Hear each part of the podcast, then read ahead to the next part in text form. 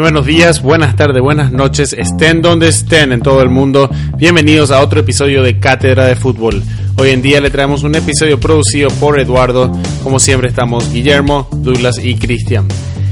Les quiero recordar a todos de suscribirse en su plataforma de podcast favoritas. Eh, por donde sea que nos escuchan pueden apretar el botón de suscribir, que nos ayuda muchísimo y nos hace saber de su apoyo y su cariño. También les quiero recordar de suscribirse a nuestra página de, Facebook como Cátedra de Fútbol Podcast. Nos pueden encontrar también en Instagram y Twitter como Cátedra de Fútbol. Ahí nos pueden enviar mensajes, nos pueden enviar su opinión, nos pueden enviar nuevas ideas para nuevos episodios. Hoy en día, como dije, Eduardo nos produce el, el episodio.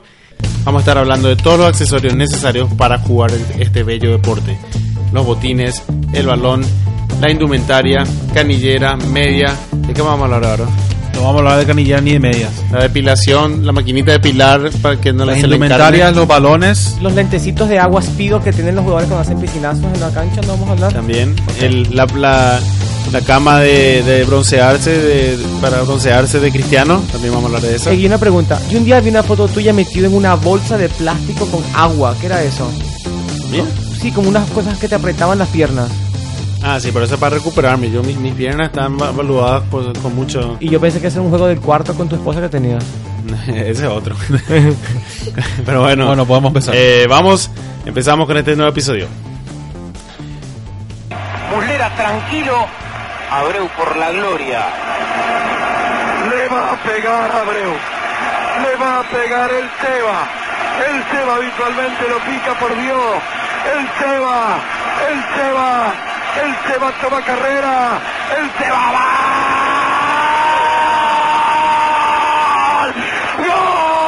¡Gol! ¡Gol! ¡Gol! ¡Uruguay!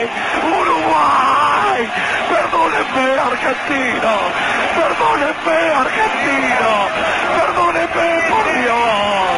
¡Uruguay! ¡Uruguay! ¡Está entre mejores! ¡Este equipo! ¡Este equipo que hicieron grande! ¡Estos leones!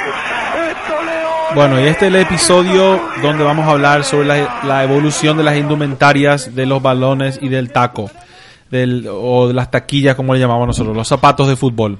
Ah, pero antes de empezar, eh, quiero pedirle a. Vamos a algo un poco diferente con las secciones. Eh, esta- la- eh, este episodio en sí va a tener mucha, mucho, eh, eh, mucha historia. Ah, y, o sea que va a ser muy, va a ser muy interesante. eh, hay muchos datos interesantes que encontré sobre, la- la- sobre cómo la evol- evolucionaron todos estos accesorios del fútbol. Pero vamos a empezar con, Jules, con un perfil de Jules Rimet. Eh, Cristian, ¿nos puedes ah, leer un poco? Claro que sí. Jules Rimet nació en Francia el 14 de octubre de 1833 en la ciudad de Suresnes. Fue un abogado, pero realmente su pasión era el fútbol y fue, también un dirigente deportivo francés. Él ejerció como presidente, como tercer presidente de la FIFA desde 1921 hasta el 54, liderando dicha organización, organización por nada menos que por que 33 años, convirtiéndose así en el más longevo de los presidentes que ha tenido esta entidad. Además, fue presidente de la Federación Francesa de Fútbol del 19 al 46, así como también miembro fundador y presidente del Red Star Football Club del 04 al 10.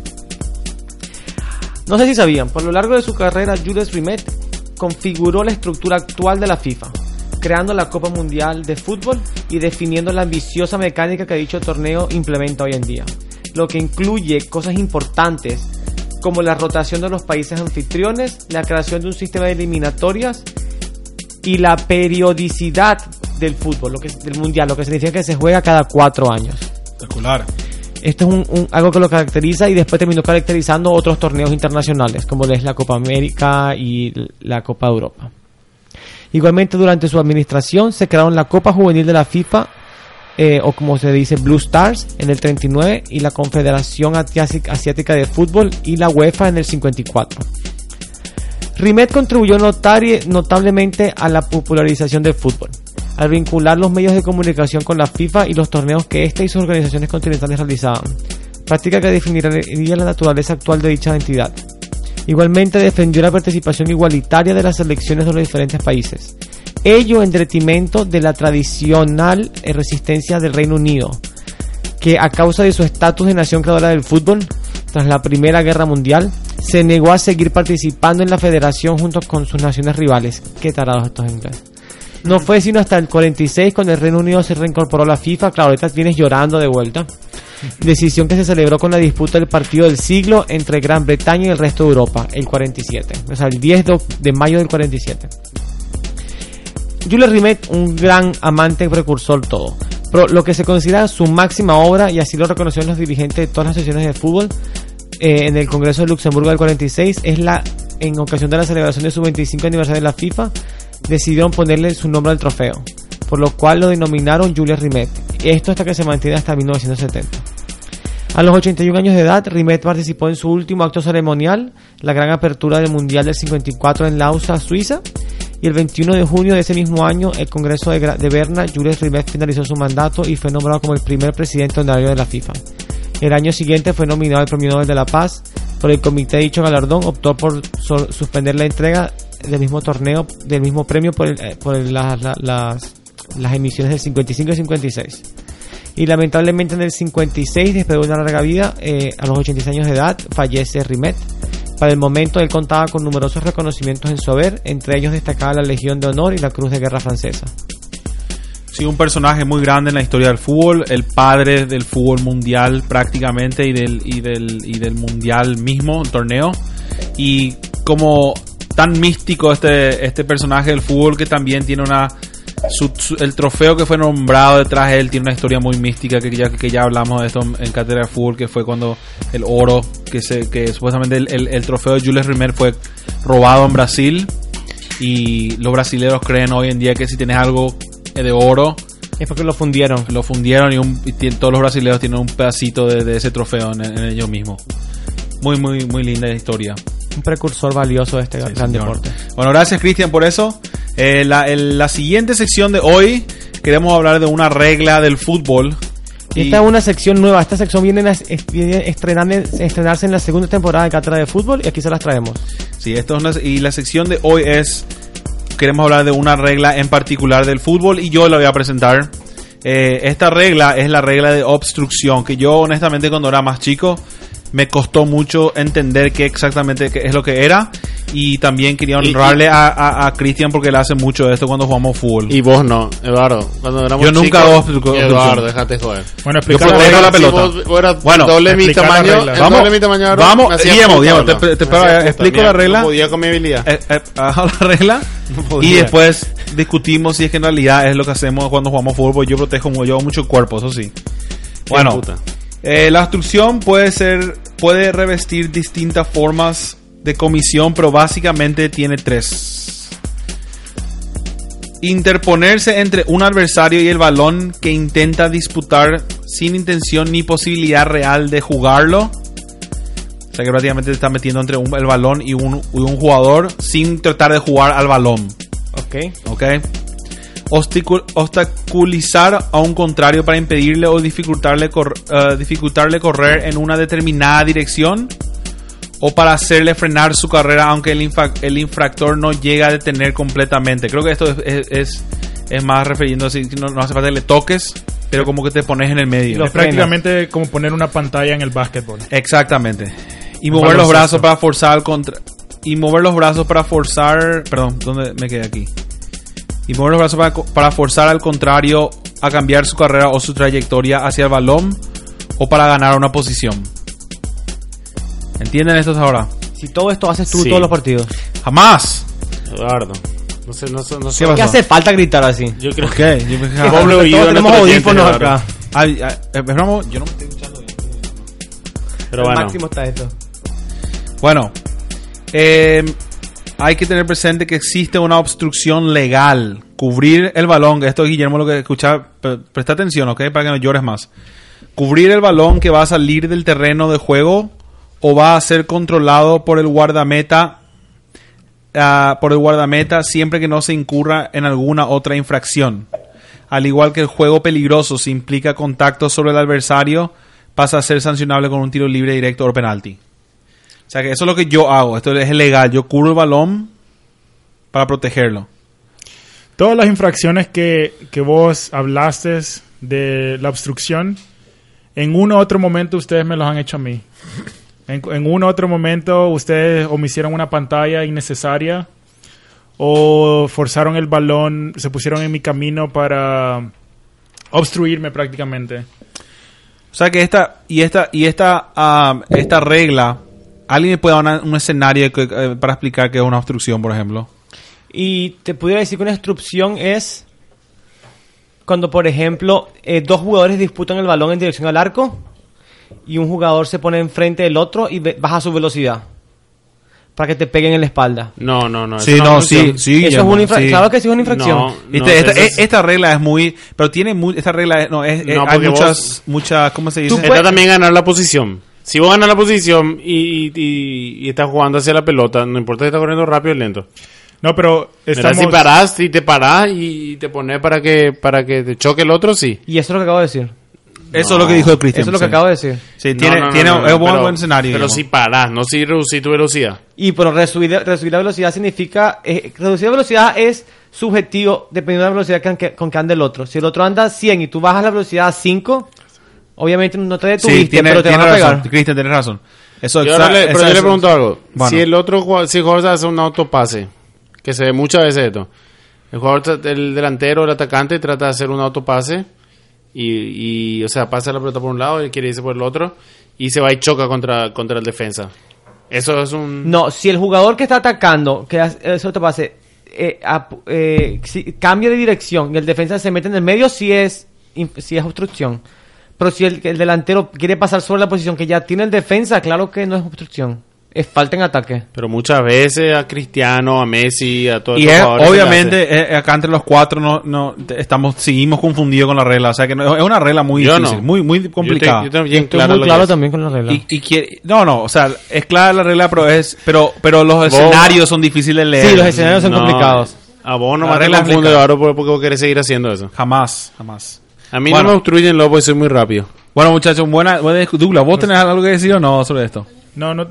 Lo único que tengo que decir es que sí es una es una regla muy dudosa que, eh, es una regla muy dudosa que así como a nosotros nos está costando pensar en escenarios, así mismo les cuesta a los árbitros realmente pitar a favor o en contra de, los de los delanteros o del defensor. Entonces es, es muy difícil realmente a veces.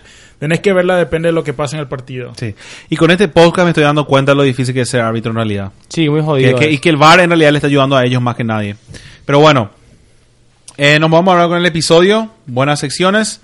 Y el episodio de hoy eh, me hizo pensar eh, mucho en conversaciones que ya tuve con Douglas sobre la tecnología y cómo avanza y cómo, cómo ayuda a mejorar el deporte. Y hay un tema que quería tocar que, que, que, que, Douglas nos puede ayudar un poco con esto, pues yo sé que él, él su expertise, su, eh, él- él- él, ah, esta es su carrera. Pero básicamente mucha gente habla, ¿qué pasa si Pelé jugaba con las indumentarias y el balón que había hoy?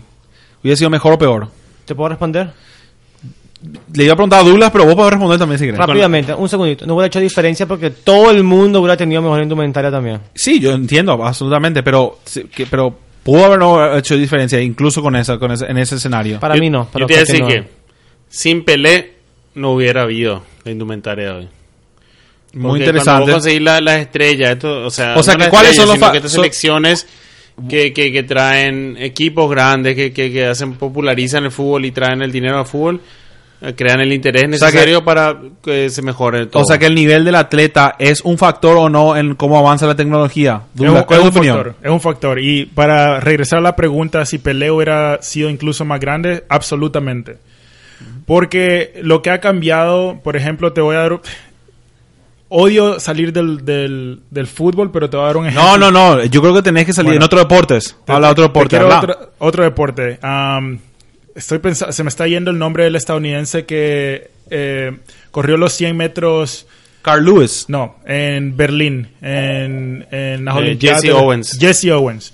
Jesse Owens, antes de Usain Bolt, él tenía el récord de los 100 metros por mucho tiempo.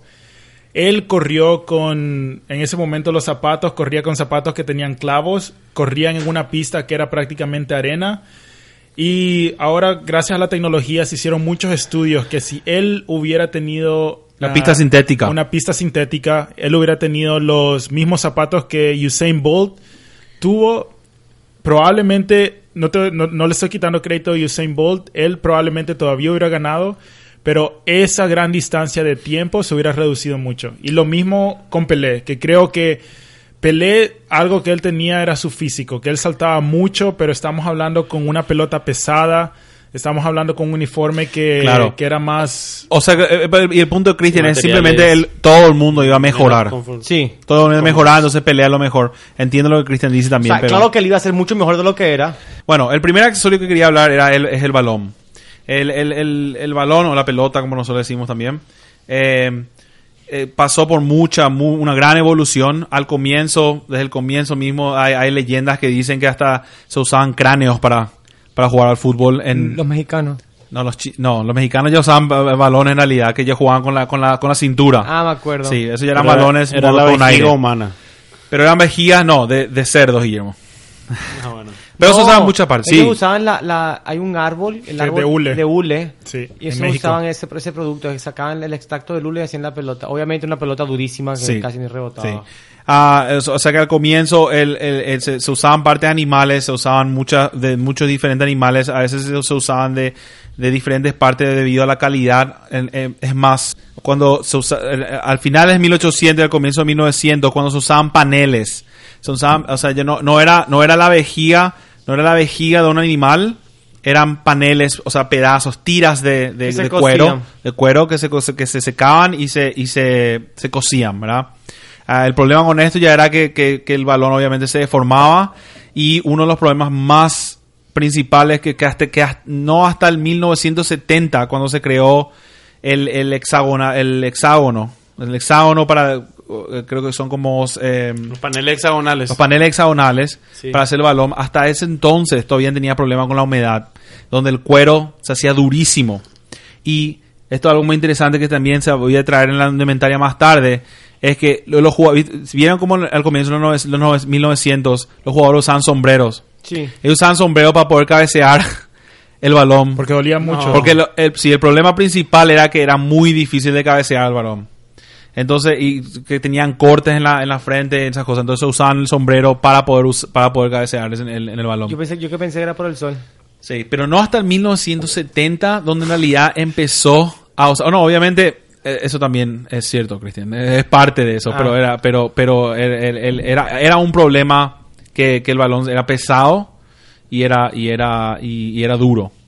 Eh, pero a 1970 se crea Adidas, crea la primera, el primer balón que con los paneles hexagonales tiene 32 paneles y eh, de 20 paneles hexagonales y 12 pentagonales.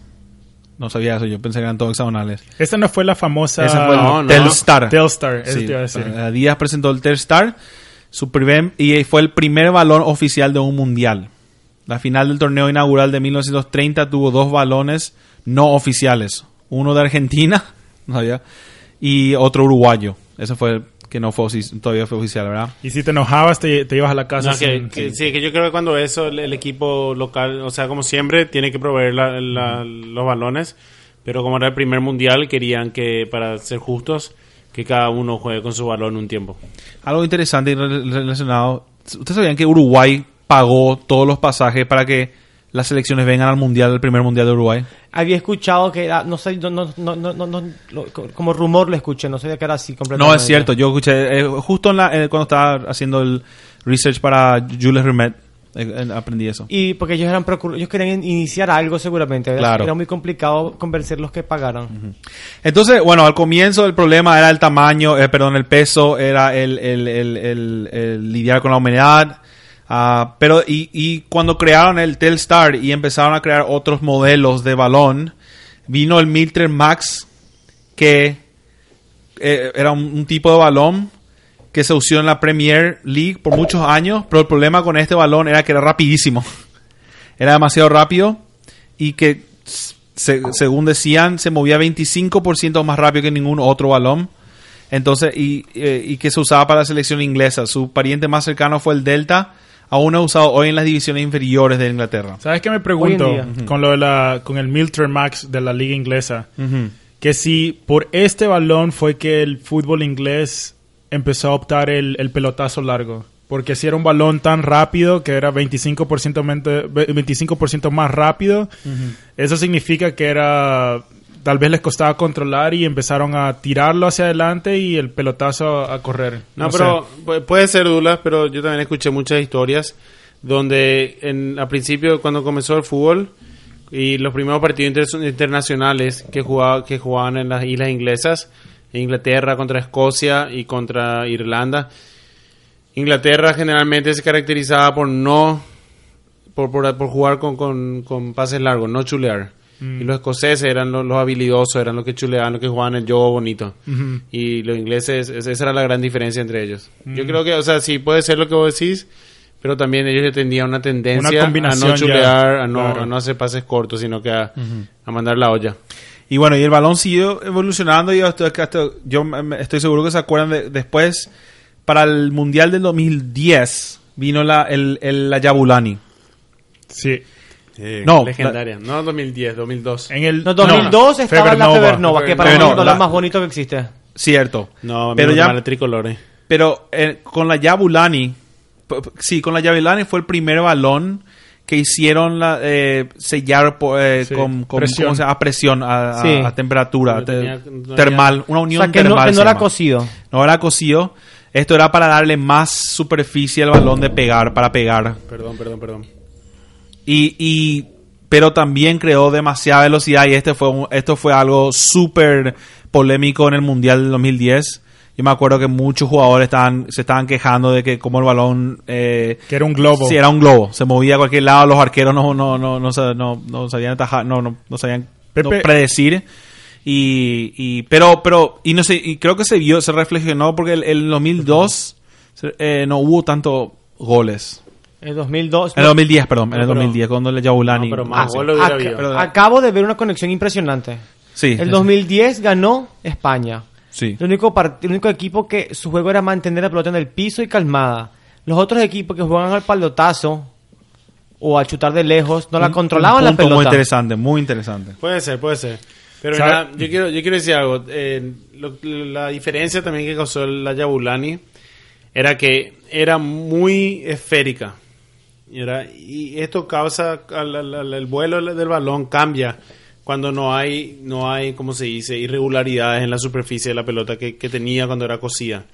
No solo eso, también cuando el jugador chuta, el jugador, muchos jugadores se quejaban de que no le podían dar buena dirección porque el jugador básicamente la- se crea más fricción porque cuando estaba donde estaba con la costura ellos los jugadores básicamente usaban para darle fricción para darle comba o para darle el efecto a la, la- Y ahora la no tenían eso. y ahora no tenían Que, eso que- que esto es lo, lo último que se agregó en la, en la textura de los de los mundiales del 2014 y del y del 2018. Ah, sí, no. Se eh, eh, esa es la, la textura que se, se agregó para tener más de vuelta control Sí. sobre el balón. Otra vez la fui a una tienda deportiva y toqué la pelota y tiene como unos puntitos. Exactamente, exactamente. Yo tengo una pregunta como una para pelota de básquet, disculpa, como una pelota de Pero básquet. déjame Dula, terminar con esto último y después Sí. la pregunta.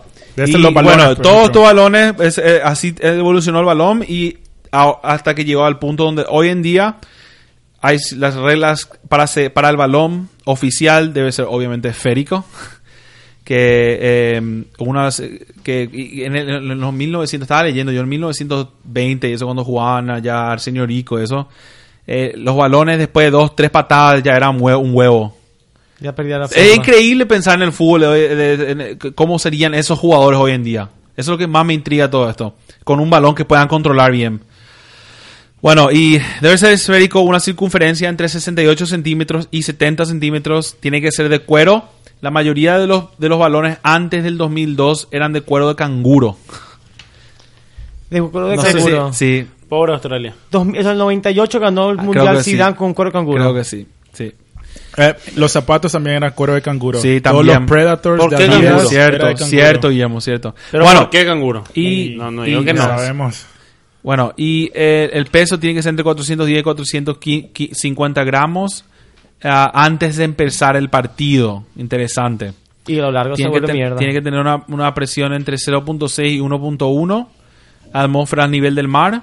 Debe tiene que conservar su tamaño y su forma, por eso hay muchos balones y se usan diferentes. Y debe tener unas propiedades de rebotes uniformes y una mínima absorción de agua. Eso es siempre el principal. Tú sabes, y yo, yo dije que no iba, no iba a nombrarlo, pero lo voy a nombrar. Discúlpeme, pero Sí. rápidamente. El jugador que más he visto, que yo tengo memoria, que agarra el balón, lo toca, no le gusta y pide otro. Cristiano. Casi siempre lo veo que es un tipo que se fija en todos los detalles, muy profesional. El tipo va y los, los aprieta cada Sí. vez que puede y los cambia. Pero es Cristiano Sí, puro eh, perfección. No, pero, Pero ¿sabe, bueno, que- sabe quién era así también? Douglas Eh, tenía una un pregunta. tirador de tiros libres, Chilaver. Él también era así. Siempre cambiaba la pelota. Siempre. bueno, Douglas, ¿qué, qué tienes pregunta? Mi pregunta es, obviamente, ah, como el fútbol va evolucionando, queremos hacer que el, que el deporte sea mejor, pero el balón, que es algo primordial del deporte, ¿en qué momento vamos a decir como que, bueno, ya, es suficiente? creo, creo- que estamos con... yo creo con- que ya. Y eso es lo que yo pensé hace cuatro años. Cuando Pero- la gente deje de comprar el balón. Vos decís Yo, que... no, yo creo, no, ¿sabes cuándo Douglas? Yo creo que se va a tratar de hacer to- un balón sin paneles Un globito que se infle. Que se infle. ¿Sabes? Yo te, te- te quiero un dato también no, que es distinto. yo- No sé si puede tener. Bueno, pero eso, es una esférica per- perfecta, ¿verdad? Una esfera perfecta. Ah, ¿Sabes algo que Dale, afecta mucho? sí.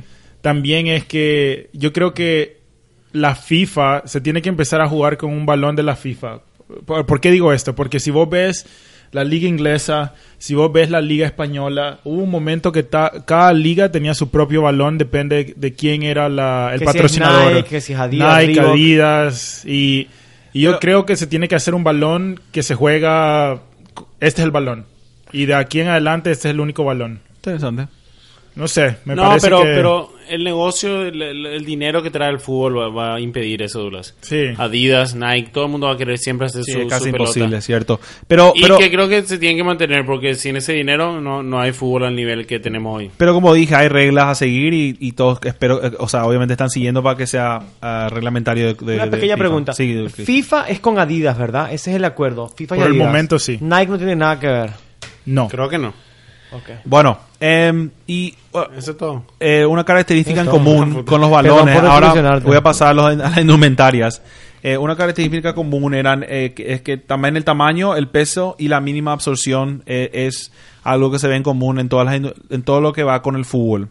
Eh, en las indumentarias, ¿cuál es, cuál es, le quería hacer la pregunta, cuál es la, la- la indumentaria más ah, como que se acuerdan, las primeras que se acuerdan?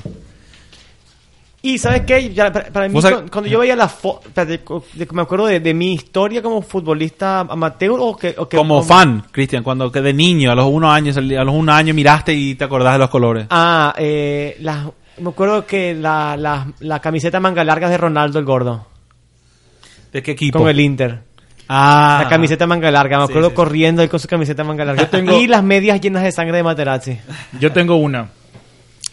Los zapatos blancos del Bam Bam Zamorano con el Inter de Milán. O creo que fue con Real Madrid. El En Inter de Milán, el en Inter ese momento todos los zapatos eran negros. negros. Y el Y Bam Bam Zamorano sacó zapatos blancos que yo pensé con mi con Inocencia. mi inocencia yo dije se le olvidaron los zapatos estaba jugando con con, con tenis Ah, no, con tenis. y eventualmente de ahí se, O sea que ahora ya no hay zapatos negros yo la que más la, la primera que me acuerdo es la remera de Vélez Sarfield y la remera de José Luis Chilaver con el Bulldog en simplemente. No, Porque yo- me acuerdo que mi tío tenía una Sí, un, una, un póster. en su pieza anaranjado cuando en el ¿verdad? 94 cuando No, negro. Y el bulldog eh, amarillo, sí. Claro. Anaranjado. anaranjado ahora. Pues él tenía un póster cuando eh, eh, Vélez había salido campeón del mundo con Chilaver. Entonces esa es la primera remera. Bueno, No, yo, yo la primera, a mí no me... perdón Guillermo, perdón, Bueno, perdón. Continuemos. Yo la primera me acuerdo, obviamente, es la de Olimpia, la, la topper que tenía un cuello negro y el número rojo atrás. Que, que siempre, aunque esa es la Ah, remera sí, Olimpia siempre. Sí, señor, sí, señor. Bueno, eh, con las indumentarias, al comienzo, durante los primeros años, era básicamente unas camisas de mangas largas, unos pantalones por debajo de las rodillas que se unían con las calcetas como el béisbol y una bota de fútbol negras de cuero. ¿verdad? Y los porteros solían llevar gorras para el sol, Cristian, como dijiste. Algo que se mantiene actualmente hasta ahora, pero obviamente pocos usan.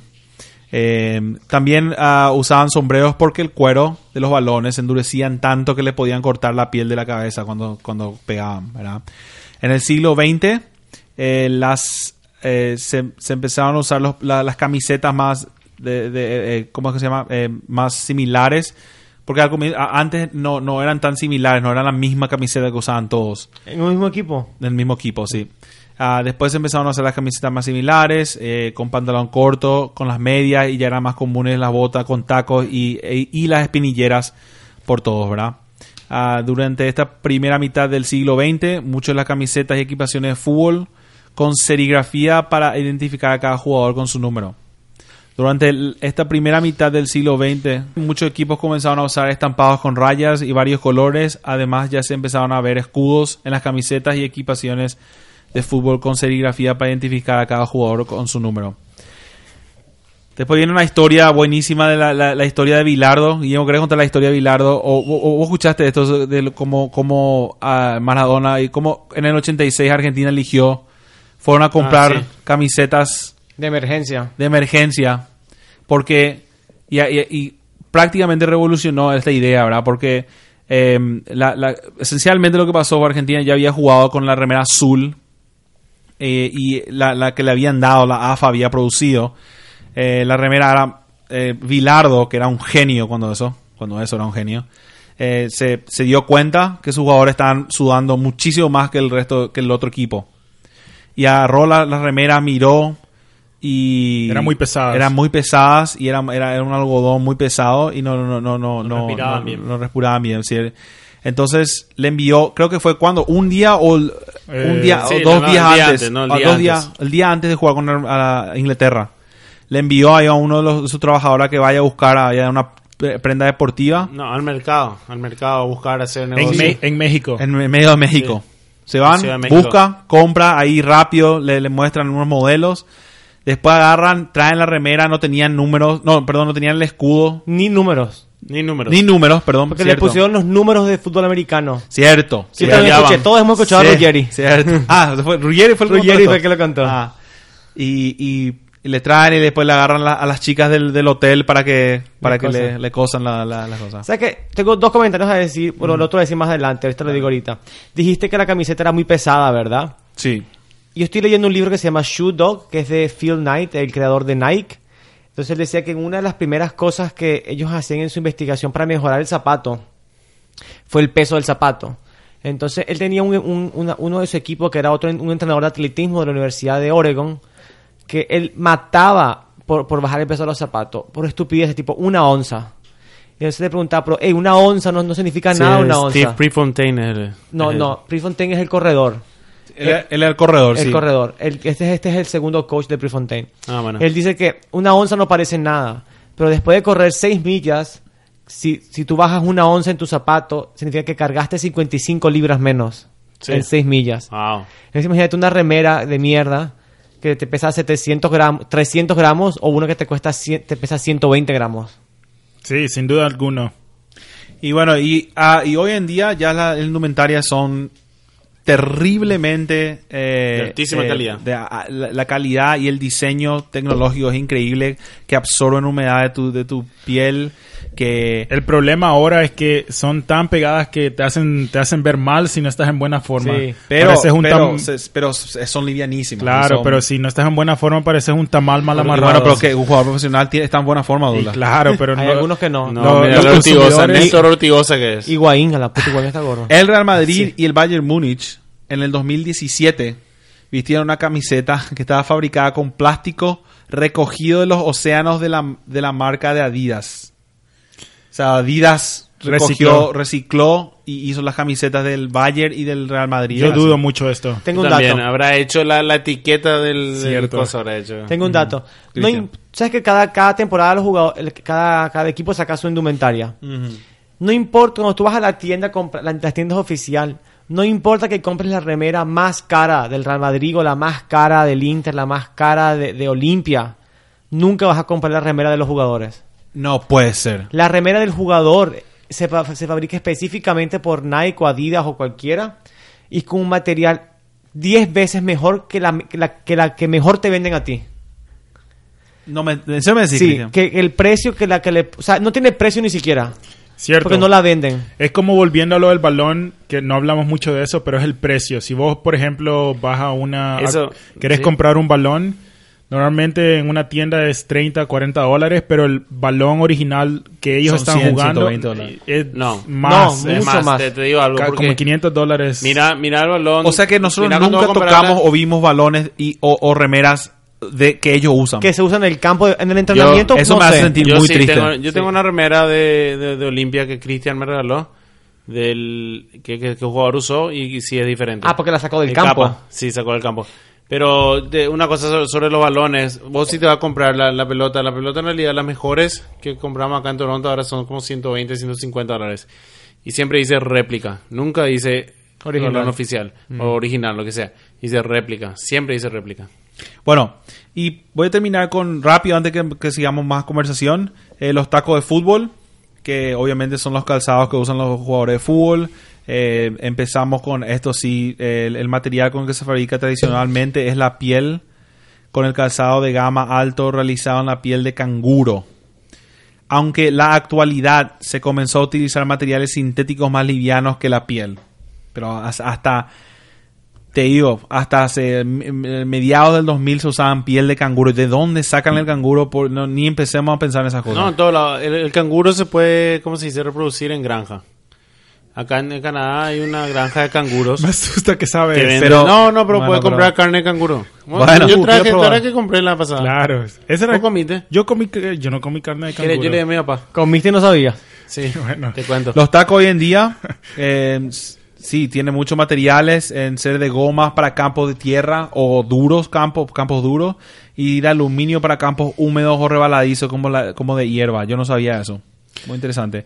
Eh, actualmente también se utilizan otros materiales sintéticos y como que, que- que pueden variar, o sea, que lo- varían de si vas a correr mucho, si vas a ser portero, si vas a ser delantero, si vas a ser... Sí, proposición varía. Eso Y- y- me, y- me impresionó mucho a mí que Adidas, te doy un ejemplo, Adidas ahora ellos tienen, si vos vas a comprar taquillas o tacos, ellos tienen una, una fórmula, depende de qué posición vas a jugar. Si vos vas a jugar Sí. el, el 10 o el 5 que tenés que correr mucho, ellos te recomiendan un, un- un- una taquilla especial. Si vos vas a ser el delantero, que tal vez necesitas hacer unos cuantos, unas cuantas sprints, eh, Sí, unas piques, cuantas, unos piques, piques. de velocidad. eh, te, te, te recomiendan otro balón. Sí, la, la diferencia está en, el, en, el, en la altura de los tacos.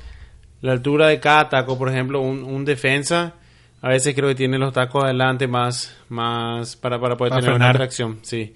Eh, también depende de- de- del, Tobillo, el talón atrás. el talón atrás, cuántos tacos tiene adelante y atrás y también la altura de los tacos. Por ejemplo, un delantero que va a chutar mucho eh, va a tener tacos más, más, más bajos para que no se le tranque por el pasto. Pero un defensa por ahí tiene tacos más altos. Cuando vi, cuando vi Y viendo una eso... cosa. Y el cordón también. ¿Te Sí, acuerdas dónde en- están el- posicionados. El delantero generalmente tiene el cordón de costado. En defensa puede tener arriba, no importa. Cierto. Dos sí. comentarios ahí. Uno, una vez vi unos tacos que desde la, desde la- en la suela los taquitos estaban en el borde del zapato nada más. Nunca en el, en el interno. No sé para qué sirve. Y hablando de, de- de la forma de, la- los cordones, me gustaba el zapato Total 90 que tenía la curva por fuera. Sí, sí, el Que- Predator también. Que- que tu empeine nunca tenía trenza. ¿Cierto? Sí, sí, sí. No, pero y los delanteros, eso es lo que digo, los delanteros, los atacantes generalmente usan así. Y yo tenía el, el Predator, una taquilla baratísima, creo que compramos por 10 dólares Sí, está, está- es que- En la tienda que se estaba Se yendo, estaba cerrando. estaba fuera de veces. de, negocio. de negocio. Eh, me tenía en el, donde por donde iba a chutar la parte de adentro del pie, tenía una textura. Un pla- creo que Yo tengo todavía eso. Sí, Sí. que- que el mejor, la mejor taquilla que tuve. Yo metí 7 tiros libres de 10 tiros libres en una temporada, Douglas, con esa taquilla. Yo, Eh, tiré, yo, yo tengo dos goles de medio campo, quiero decir nomás Eh, acá. ¿puedo No con un- esa taquilla, pero sí un- dos goles de medio campo. Un dato del libro que estoy carrera. leyendo que queda acá. Dale. Este libro, verdad que me queda bien con este episodio. ¿Sabes Nike o Nike en inglés? Eh, hacen de todo, todo tipo de, de, de indumentaria deportiva, golf, básquetbol, fútbol, tenis, Hasta cualquier natación. cosa, hasta natación.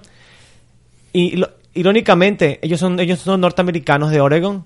El, el, el tipo de indumentaria con el cual Nike entró al mercado fue con tacos de fútbol. ¿En serio? No, no, con- no con ta- zapatitos de correr, ni atletismo, ni, ni tenis, ni fut, ni nada, con taquilla de fútbol. Así, Y- con, con la taquilla que se convirtieron en algo poderoso. No, no, con ese entraron al mercado. Ah. El primer tipo de compró 3.000 pares de zapatos en una fábrica en México. Y, fueron, y, los- y le- y ahí fue donde se creó Nike. Y nada, fueron fútbol. Así que Nike, capaz, eh, lo que lo hizo ser grande fue el fútbol. Y no los otros deportes de Y- mentira que no y- son y sí, deportes. y te acordás de esa- esas grandes, esos grandes comerciales de yo jugaba bonito, yo o la bonito? jaula, uff. Ah, la Ay, jaula, buenísimo. ¿Sabes? El Vamos a último- hablar de eso en un episodio. ¿eh? Sí. El último comentario que quiero hacer de las taquillas es que lo otro que, que tal vez están en de- de- de- desventaja los delanteros o los jugadores es que la protección de la taquilla cada vez es menos también, cada vez son más livianos. Sí. Lo que significa que si te pisan y estás hablando de, de- de un- una taquilla de metal, si te pisan realmente te, te pueden destruir Claro. todo el, El el- pie. ¿Ustedes nunca vieron los tacos que se les des- destornillaba el, Sí, sí, taquito? señor, claro. Yo nunca tuve esa animalada conmigo, No, pero muchos animales de eh, 15 años ah, usaban sí, esas sí, cosas. Quiero hacer una sí. arma, una Una arma, arma, eh. cortopunzante. Sí, sí, yo me Yo tengo acuerdo. una, una última historia sobre los tacos que prometí, la de Garrincha. Dale. Que estos tipos son genios, ¿verdad? Estaban muy, muy adelante de su, de su época. Eh, Garrincha tenía, tenía los tacos mismos, cuando eso todos usaban lo mismo, ¿verdad? Pero él limaba los tacos enfrente. Afilaba el hijo de puta. No, no, no, limaba. le Sí, gastaba. cierto, cierto. No, no, no, no, no afilaba, gastaba. Gastaba Y para sí, que sea más afilaba. bajo. No, No, para que sea más afilaba en plano. Sí. La puta. Déjenlo hablar. Deja, termina No, ya. no afilaba. Vení, ya explicó, vení que ya explicó. Así es que sea más bajo la parte de adelante. Así como ahora hacen, como, como acabamos de hablar, que, que ahora se hace- crean variedad. Ya. Él en aquella época, en los 50, Ya creaba su variedad. ya hizo su variedad para poder chutar, para que su pie entre bien bajo, bajo la pelota. Y entonces él tenía un tiro libre que, que subía, era pasaba la barrera y justo al pasar bajaba. Y le picaba enfrente A al lo- a arquero. lo chiquiarse. Sí. Y, y es interesante nomás saber cómo estos tipos son. eh, Yo creo que sea cuando sea que hayan jugado, siempre están pensando ¿Cómo mejorar? están adelante de ellos y, y- y eso es lo que le hace tan bueno, ¿verdad? El tipo, cuando esos 60 años, ya pensaba en cómo, cómo mejorar su taquilla y después Nike o Adidas dijeron, bueno, Vamos a escuchar. vamos, vamos, vamos a mejorar también nosotros. Y le quería hacer una pregunta ahora que terminamos de escuchar todos los datos sobre estos, estos accesorios. Eh, la misma pregunta. Que pensá que. vamos a hablar de otra persona, por ejemplo, como eh, Di Stefano. Di Stefano hubiera sido mejor jugando con esto. Claro, él hubiera sido mejor. Igual que el resto hubiera sido mejor. Pero él hubiera sido O sea que mejor. su, tra- vos, Cristian, vos crees que su tra- trayectoria no había cambiado mucho. No, yo creo que hubiera, si- hubiera sido un grande igual. Yo me, me- me pregunto, te, te hace preguntar si es que a lo mejor, porque es por ejemplo como, yo me voy a otro deporte ahora, yo soy entrenador de natación, yo sé cómo es la natación, Yo ¿verdad? respeto la natación. En la natación, la natación eh, hubo una temporada de como 5 o 6 años donde se crearon eh, trajes de, de baño, de, de- de competir. El de tiburón. famoso que tiburón. eran, sí, Sí. las trajes que eran, que eran, era, eh, es como, en mi opinión, es prácticamente como la- los tacos. Sí. En- o como lo que vos describiste, Douglas, con, la- con ah, Jesse Owens, con, los, con, la, con la pista sintética y con, la- con los zapatos de hoy. En la natación se decidió que eso no era justo, y, pero increíblemente hubieron muchas figuras de la natación que brillaron durante esa época, que fueron grandes nadadores. eh, Un alemán, Paul Biermann, nadie le ganaba durante esa época. Cuando esa época terminó, él se convirtió en un nadador Promedio. totalmente promedio. Ni se acercó al récord mundial que rompió, nada. Ni se sacó Entonces una te- medalla. te hace- ni se sacó una medalla. Te hace preguntar, te hace, te hace pensar que a lo mejor algunos de tus jugadores hubieran sido mejor o peores. Sí. No, pero lo- lo- los Increíble. grandes de verdad ahora eh, triunfan siempre. Yo creo que, que como dije, te- están, están un paso adelante porque, mira, lo que, ¿qué, qué es lo que le hace tan bueno a, a, a Pelé? Y a, que era un atleta de, de fuera de, de su serie, era a Maradona, era un obsesionado fuera de serie. La mayoría de los tipos son o muy profesionales o muy obsesionados, o ¿verdad? los que son grandes. Sí, las verdad. leyendas. Las leyendas en Las realidad leyendas. siempre van a ser leyendas, pero yo me, me- me pregunto en otras figuras como más chicas, como Van Basten, por ejemplo. Y Yo creo Oh. que incluso iban a ser. Los que eran buenos siempre van a ser buenos, pero la tecnología que tendríamos hoy los haría todavía mejores. Porque, por ejemplo, el rendimiento. Por ejemplo, ponete a pensar. Sí, el profesionalismo yo creo que El sí. profesionalismo está ahí, pero por ejemplo el rendimiento. Si, si vos estás jugando con una camiseta, algo que, que, que pesa mucho, de repente el, eh, la recuperación te va, va a tomar un día más, uno, unas cuantas horas más. Eso iba a decir. Arsenio Rico no tenía más menisco al final. Qué puta Hubiera sido mejor. Sí. Sí. No, no, no solo eso, sino que también, eh, si vamos a ir a indumentaria, también los viajes. También. ¿verdad? Antes hacían viajes en aviones más lentos y tenían que hacer escalas, miles de No, escalas. y eso a mí me lleva a... Tenían que hacer, to- todo era más lento, era recuperación más lenta. Eso me todo. lleva a otro episodio que yo quería recomendar al final de este, pero ya que toca el tema. Eh, tú tocaste en qué episodio, eh, cómo mejorar la indumentaria. Me gustaría hacer otro episodio en cómo mejoraron otras partes, como lo que se llaman las canilleras, que para mí son espinilleras, no sé para ustedes cómo se llaman. Sí, canilleras. sí. Los guantes del arquero, por ejemplo. Enorme, cierto. Y otro episodio, cómo mejoró el sistema de salud alrededor del jugador. El sistema de recuperación. Masajistas, Enorme. sauna, operaciones, cirugías. un gran- un gran antes, antes se le daba cocaína, ahora se le da hormona de crecimiento. No, me ¿Te encanta. acuerdas el video, el video donde aparecían pinchando a Canavaro en, una, en un cuartico? Sí. No, No, ahora ustedes Sí. tienen que ver la recuperación después de los partidos. Es un nivel, es, es otro Muy mundo. grande, cierto. Tú dices que después de ese, en, en esa, en esa- en esa semifinal allá en julio en el Mundial, esa semifinal Inglaterra-Croacia, después de que Croacia llevaba tres partidos en tiempo extra, ¿tú crees que metieron a, a, a Modric en una cama criogénica durante Sí, tres días? sí. Sí, Estos jugadores no hombre estaba muriéndose después de ese partido. que estos tipos no salen de la cancha por como dos horas. Sí. Claro. Se quedan ahí a hacer, a hacer su recuperación, a hacer todo su tema. No, pero le Estiran cada viste- musculito del cuerpo. En el mismo tema, le viste a los rusos oler sus, sus, sus manos y sus dedos. Sí, amoníaco estaban Amoníaco, oliendo. estaban oliendo. Qué Pero puta. eso, eso. Los rusos siempre empujan el límite. No. No, el- Pero había una al foto de revés. Sbuya con un huequito, con, con una, con una vena un poco hinchada. No, pero los rusos están retrasándose porque la, el amonia, el amoníaco es algo que se hacía mucho en los deportes hace años y que todos están tratando de evolucionar, pero ellos siguen con Pero es eso. que la Unión Soviética los, los mantuvo 25 años atrás. Ellos- Bueno. ellos- para ellos estamos en el 98. Cierto. The new Y bueno. technology, very good. Amonía con de la nariz. Y bueno, y entonces y- lo- lo final es lo que Douglas creo que, que preguntó es hasta qué punto esto es justo o injusto, ¿verdad? O sea, no, o sea, cómo y no no no no piensen en la tecnología que, que, que hablaron de, de salud y de aviones y eso. Yo solamente adentro de la cancha que le hace porque qué es lo que eh, la- que le afecta directamente a los atletas, ¿verdad? Con los zapatos, las medias, lo- la- lo- las remeras. ¿Qué vos preferís? ¿A cuándo, a cuándo están las li- eh, Yo- Exactamente, esa es la Yo pregunta. te doy un ejemplo. Imagínate la pelota, la velocidad que la pelota está tomando en el, en el juego ahora. Imagínate vos haces un, un disparo, ponete a pensar qué tan rápido esa pelota va y ahora le estamos exigiendo a los jugadores que tienen que cabezar, tienen que poner su cabeza en esa, en esa pelota. Pero son más livianas, Dula. Pero la velocidad, Pero son más livianas. Sí, o sea, no, pero el- termina teniendo la misma energía. Peso, pero el peso es... masa, masa t- time, Velocidad eh, y masa le da, le sí, da aceleración. O sea que si, si pierde veloc- si pierde masa pero gana velocidad, mantiene la misma energía. Eh, Es, ese es otro tema, ese es otro tema que se está investigando ahora recién, el tema de los de, la, de los daños cerebrales que sufren los, los jugadores que, que se encuentran mucho. Alan Shearer, que, que tiene, tiene, está teniendo Tiene problemas. síntomas, sí. está teniendo síntomas de daño cabe- cerebral. gran, gran cabeceador. O sea que para mí no, no es- para mí a mí no no me importa mucho, sea, sabe que a mí no me importa mucho la tecnología de la indumentaria, pero más lo- el diseño.